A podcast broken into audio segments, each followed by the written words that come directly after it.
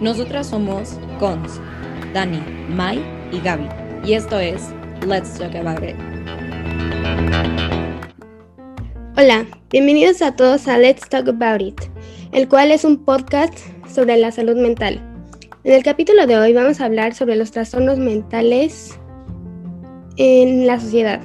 El día de hoy estoy acompañada como siempre de mis compañeras Mai, Cons y Dani. ¿Cómo están? Hola, bien, ¿y ustedes? Bien, bien, gracias. Hola niñas.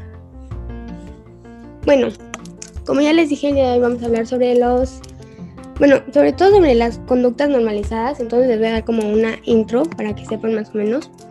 Y pues las, las conductas normalizadas es el proceso por la, el cual ciertos comportamientos e ideas se hacen considerar como normales a través de la repetición, la ideología, la propaganda o algún otro medio muchas veces llegando a tal punto que llegan a ser consideradas naturales y se dan por sentados sin cuestionamiento.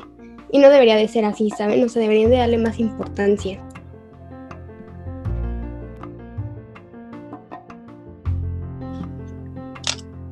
Bueno, y ahora que tenemos eh, la introducción como de lo que vamos a hablar, este, mm, para entrar un poquito en el tema, yo siento que hay que hablar de cómo está más normalizado eh, el hablar de los trastornos mentales, justo como lo estamos haciendo ahorita, ¿no?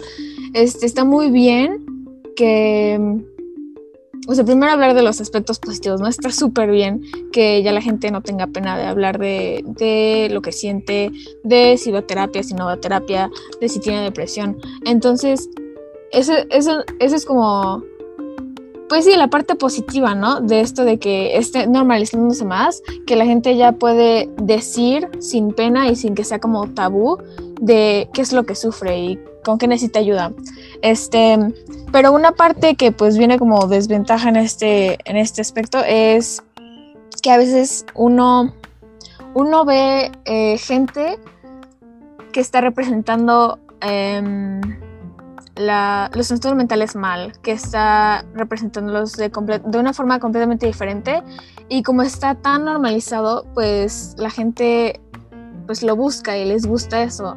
Eh, estoy hablando de la romantización de los trastornos mentales. Es muy peligroso que metamos ideas al, más que nada a la gente joven, de que los trastornos mentales pueden ser algo bello y algo inspirador y algo que nos puede ayudar a ver la vida de una mejor manera porque es no es algo bonito y no es algo que sí obviamente si tú sufres de algo y quieres representarlo con arte con música con lo que sea eso está perfecto.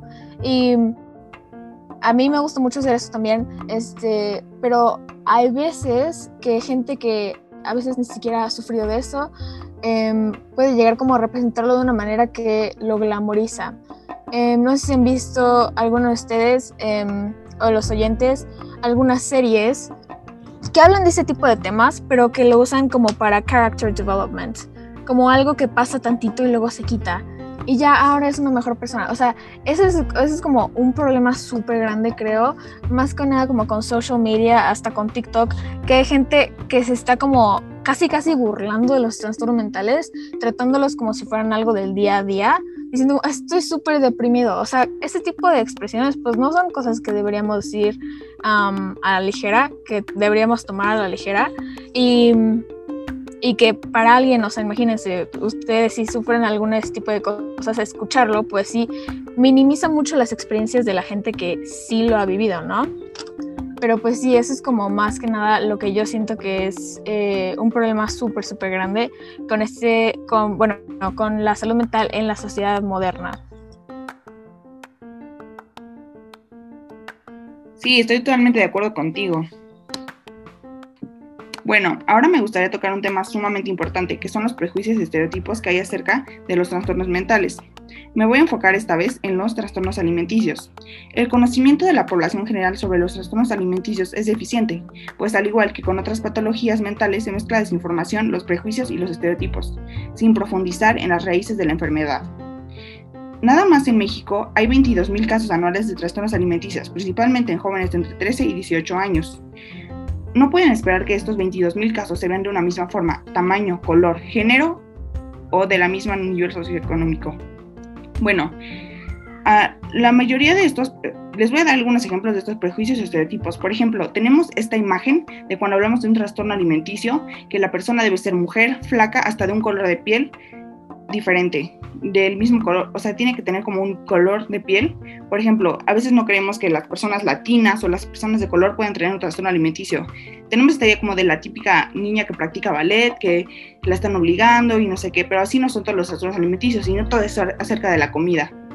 Bueno, los estereotipos y los prejuicios afectan al paciente, ya que se siente negado y rechazado, y hasta a veces lo discriminan en ciertos tratamientos o en el mismo diagnóstico, ya que todos los doctores tienen esta idea también arraigada de la sociedad que les ha dicho y ha crecido con ella de cómo deben ser. Por ejemplo, para la anorexia hay un diferente nombre para la gente que no cumple con el peso que debe tener alguien con anorexia, cuando esto no debería ser. Se llama anorexia nerviosa atípica. Este atípico no debería existir, simplemente es anorexia, porque es un, es un trastorno mental, no es un trastorno físico como ya había dicho. Bueno, ahora hay que hablar del diagnóstico y tratamiento. ¿Esto es un derecho o un privilegio? Aquí en México, tener un diagnóstico y un tratamiento bueno para un trastorno mental se podría decir que es más bien un privilegio, pues no muchos constan de ellos. Muy pocos tienen dinero para pagarlo, muy pocos tienen la apariencia física para poder gozar de él, o muy pocos tienen el privilegio de que sus amigos o familiares les ayuden a tenerlo. Ah, bueno, ahora que ya aclaré esos temas, me gustaría saber si alguna de ustedes tenía algún prejuicio o algo así acerca de los trastornos mentales. Yo, la verdad, sí, como que hubo mucho tiempo que solo, o sea, que pensaba que las personas con anorexia eran súper, súper delgadas o con bulimia y así, ¿no? Y pues obvio no, o sea, era como una idea muy errónea que tenía, pero ya con el tiempo la he como ido cambiando, digamos. Sí, es muy bueno reconstruirse y pensar de forma diferente. También yo antes pensaba que igual las personas con depresión tenían que pasar por algo feo, que si no eran dramáticas y que solo llamaban la atención. Y obviamente esto es un pensamiento súper erróneo, estaba súper desinformada y en verdad no entendía a las personas y no sabía lo que se sentía. Ahora que ya me pongo en sus pies y sé lo que más o menos se siente, puedo saber y afirmar que no es así lo que yo pensaba. No sé si alguien más tenga algún prejuicio o estereotipo que tenía.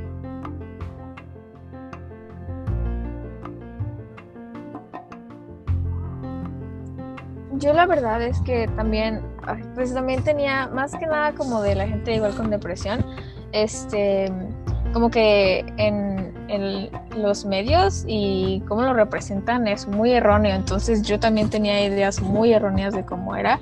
Este, justo lo que tú tienes, tú tenías, Dani, que, o sea, yo pensaba que la depresión se veía de una manera, cuando realmente hay muchas formas en las que una persona con depresión se puede ver y digamos no hay ningún trastorno mental tiene como un look específico, ¿no? Y eso pues lo aprendes con tiempo y a veces pues pues lamentablemente pasando por eso también pues te das cuenta como ah pues no, o sea, a cualquier persona le puede dar tal cosa sin importar si eran la persona más feliz del mundo antes, ¿no? O sea, eso es como lo que hay que entender entre todos y aceptar como sociedad que pues a cada quien le puede dar lo que sea, ¿no?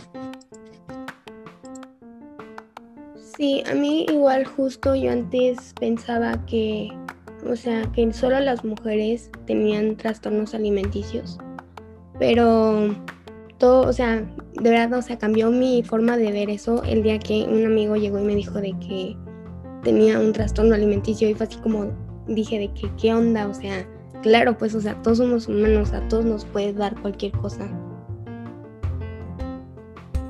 Sí, estoy totalmente de acuerdo con todas ustedes. Hasta que puede hasta que no pasas por eso que lo llegas a entender. Lo bueno es que nosotras hemos reconstruido nuestros pensamientos y nuestras ideas, la verdad. No sé si tengas algo que decir, Mike. No, no, no, justo iba, iba a decir igual que súper sí, Gaby. O sea, yo también entiendo eso y que está súper bien que estemos hablando de este tipo de cosas para que cualquier persona que tenga, sigue teniendo este tipo de ideas pueda reconsiderarlas y pues como que evaluarlas, cambiarlas.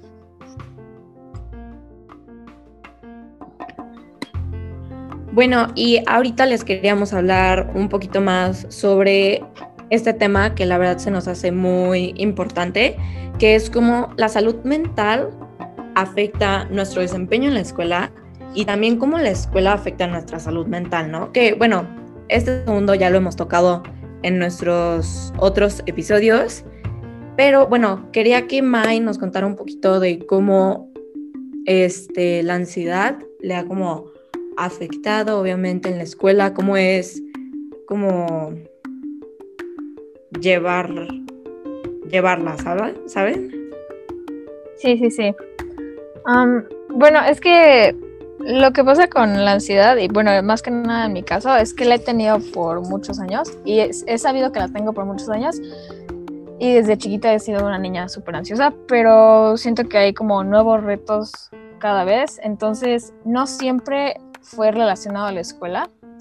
A veces tenía ansiedad por mil cosas y tenía como mil fobias y mil así, pues otras partes de la ansiedad. Pero justo ahorita que es esto de la pandemia, de la escuela en línea, yo la verdad es sentí como que mi mental health como que tuvo un cambio muy brusco y que de la nada de sentirme muy bien me fue como a sentir como muy mal en muy poquito tiempo y que pues sí tenía como que acostumbrarme a eso pues porque no podemos salir porque digamos este es como el nuevo la nueva normalidad no entonces este justo con la escuela pues sí lo que dices no la tu salud mental puede, puede afectar muchísimo como todo en la escuela, pero también la escuela puede causar que tengas problemas de salud mental, ¿no? Entonces, en mi caso, que pues no es el único caso, que hay gente que tiene de que lo opuesto a mí, que le va súper bien en la escuela en línea, pero yo, por ejemplo, no, ya no aguanto este como programa. Me siento todo el tiempo como que, no sé, que me tienen que estar agarrando para quedarme sentada en mi escritorio las ocho horas de clase porque el plano no me puedo concentrar. No puedo quedarme así de que no sé, siento que yo necesito la socialización en persona y que se me dificulta muchísimo más socializar en una cámara, ¿no? Y que necesito aprender en persona porque si no me empiezo a mover y me empiezo, ¿no? Entonces también todos los, siento que ahorita, o sea, estudiantes como del TEC, pero en general también, como que lo que nos está tocando es todo el estrés de la escuela y no estamos teniendo ninguna de las partes padres de, de la prepa, ¿saben? O sea, siento que justamente ahorita por esto de la pandemia estamos teniendo nada más el puro, el puro estrés de las due dates y de las, los proyectos y de las tareas. No podemos gozar de la prepa, ¿no? Como un adolescente normal. Y que siento que ahorita, después de la pandemia, va a llegar otra pandemia que va a ser un poco más... que no va a ser tan vista, pero que sí va a ser, va a seguir siendo igual de importante, que es una pandemia de em, mental health issues. O sea que la gente se va a empezar a dar cuenta de lo mucho que nos impactó todo esto de la escuela en línea y que mucha gente ya se está empezando a dar cuenta desde ahorita que no está, no está, no está fácil intentar balancear todo más encima este, algún trastorno mental. Para mí que es la ansiedad, pero también que pasé por depresión y así.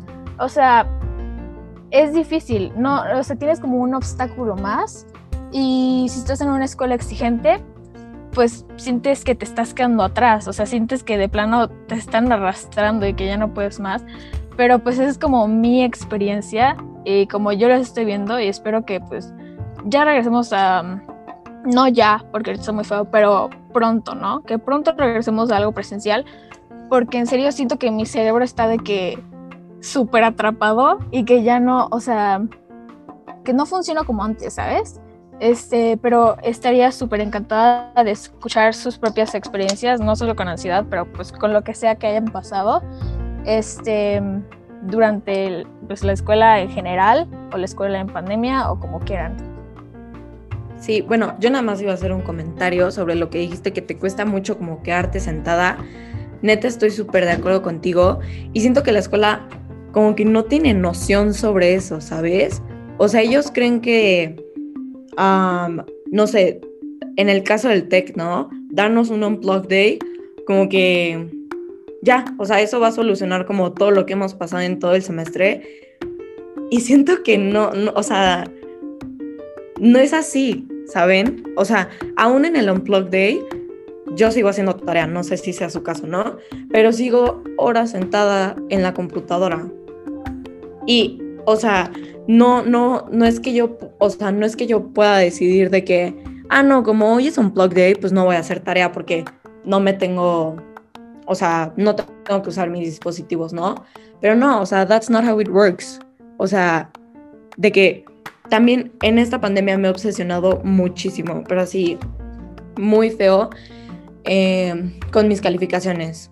O sea, si tengo menos de 90, me pongo muy mal. Y, o sea, siento que eso está, mm, o sea, está súper mal y es como súper, eh, ay, ¿cómo se dice? Pues es como muy malo para mi salud, ¿no? O sea, bueno, no tanto para mi salud, pero como para mi mente, o sea, estarme como criticando constantemente de que es que sacaste 80 y cómo es posible que hayas sacado 80, o sea, no, no puede ser así. Y no sé, o sea, hay como muchos aspectos eh, de los que la escuela no se da cuenta, de los, o sea, y yo sé que también los maestros están tratando de hacer como lo mejor que pueden y la escuela está tratando de apoyarnos en como en lo que puedan igual, pero no sé, siento que aún así como que no. No sé, no sé si alguien más tenga algún comentario sobre esto. Perdón si me emocioné como mucho. No sé, Dani. No, para nada, con sí, cañón me identifico contigo de que también estoy obsesionada con mis calificaciones a veces. Y esto me pasaba mucho más cuando yo tenía problemas mentales. O sea, bueno, ahí voy, ¿no? Pero eh, en la escuela, yo cuando todavía era presencial, yo hacía lo opuesto. Yo quería sacar 10 en todo, yo quería tener bien todo, quería hacer todo, pero ¿a qué costa, no? ¿A qué costa pasó esto? Pues a costa de mi salud mental, también de mi salud física, o sea, en verdad todo se relacionó y como que la escuela no proporcionaba muy buena ayuda de salud mental, solamente como que llamaron a mi mamá y le dijeron como no, como que tu hija no está bien. Y mi mamá como de no, pues ya sé, ¿no? Pero ahí está donde, o sea, falta el apoyo de la escuela. Yo me seguía explotando con mis traestas, no, no me daba un descanso. Entonces, pues esta es como mi experiencia y no sé si alguien más quiera compartir algo. Sí, con eso, de, o sea, igual con lo de la salud física, súper de acuerdo igual. O sea, te lo juro, o sea, no está bien que pasemos tantas horas enfrente de la computadora y sentados, además, o sea, bueno, no sé si a todas les pasa, pero yo ya tengo unos dolores tremendos en la espalda a mis 15 años. O sea, hasta el punto de que cada semana me tiene que venir a ver una fisioterapeuta. Además que, o sea, el estrés, la primera como parte en la que se refleja es en tus hombros y en tu cuello. Entonces, o sea, tengo un buen de contracturas por el estrés. Está, o sea, mis ojos ya me duelen. Me quedo, hay veces en las que me quedo hasta las 2 de la mañana haciendo tarea por terminarla a tiempo y por no sentirme, es que yo también soy mucho de que si no entrego alguna tarea o si saco 80 en algún proyecto o en alguna tarea, me siento como un fracaso. O sea, siempre me estoy como reprochando.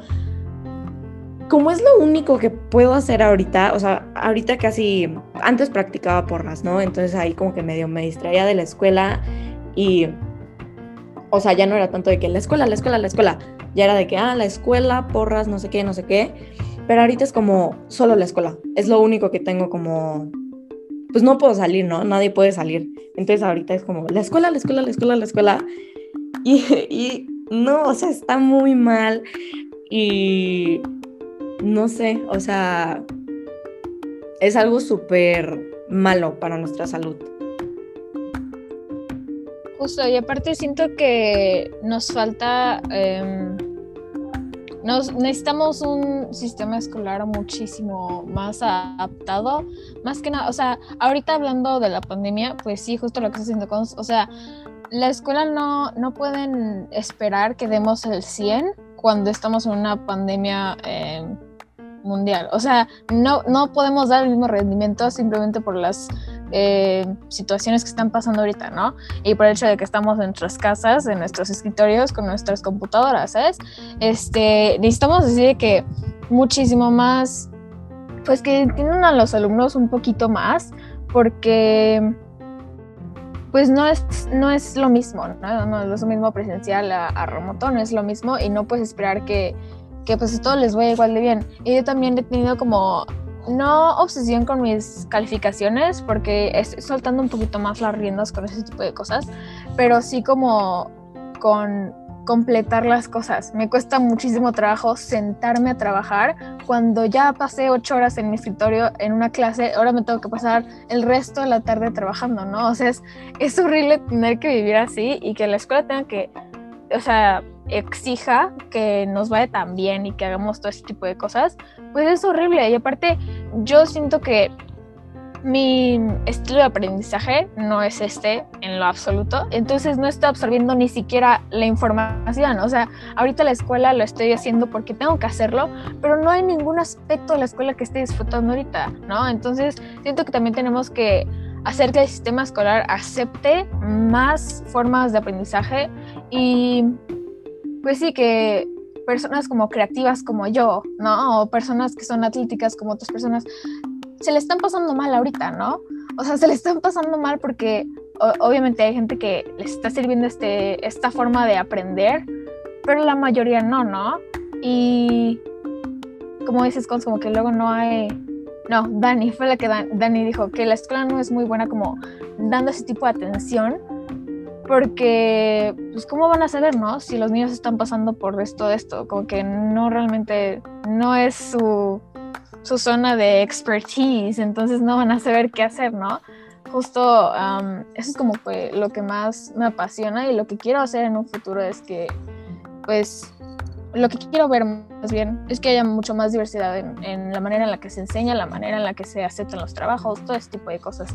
No sé, Gaby, si tú quieras decir como, bueno, atribuir algo más a la, a la conversación.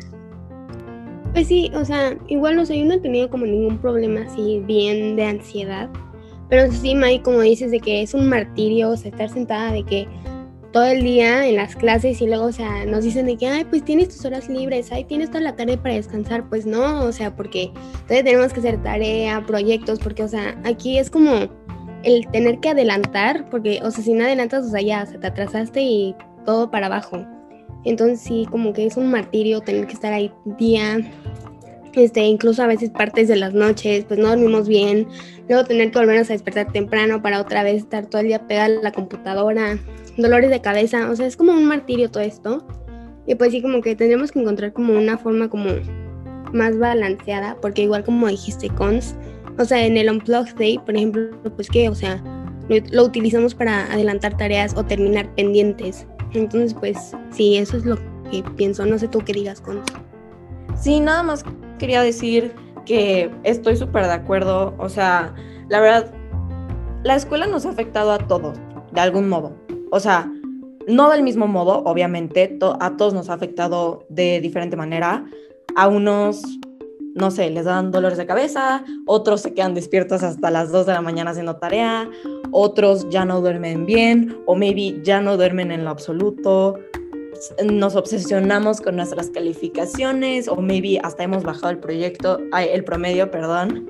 Entonces sí, o sea, pero eso de que nos afecta en diferentes maneras, pues no, no es como el motivo para minorizarlo, ¿no? O sea, todos tenemos problemas, todos tenemos nuestros traumas, nuestros issues y, em, o sea, no, por eso no, eso no nos hace menos, ¿saben? Y bueno, hemos llegado al final de este episodio. Esperemos les haya gustado mucho, esperemos se puedan como relacionar con nuestras experiencias y con como todo lo que hemos pasado. Esperemos hayan aprendido algo nuevo igual. Y nos vemos en el próximo episodio. Bye niñas. Bye. Bye. No olviden seguirnos en nuestro Insta, let's talk about it.ccm y seguir al pendiente de todos los nuevos episodios que subimos los domingos. Nos vemos.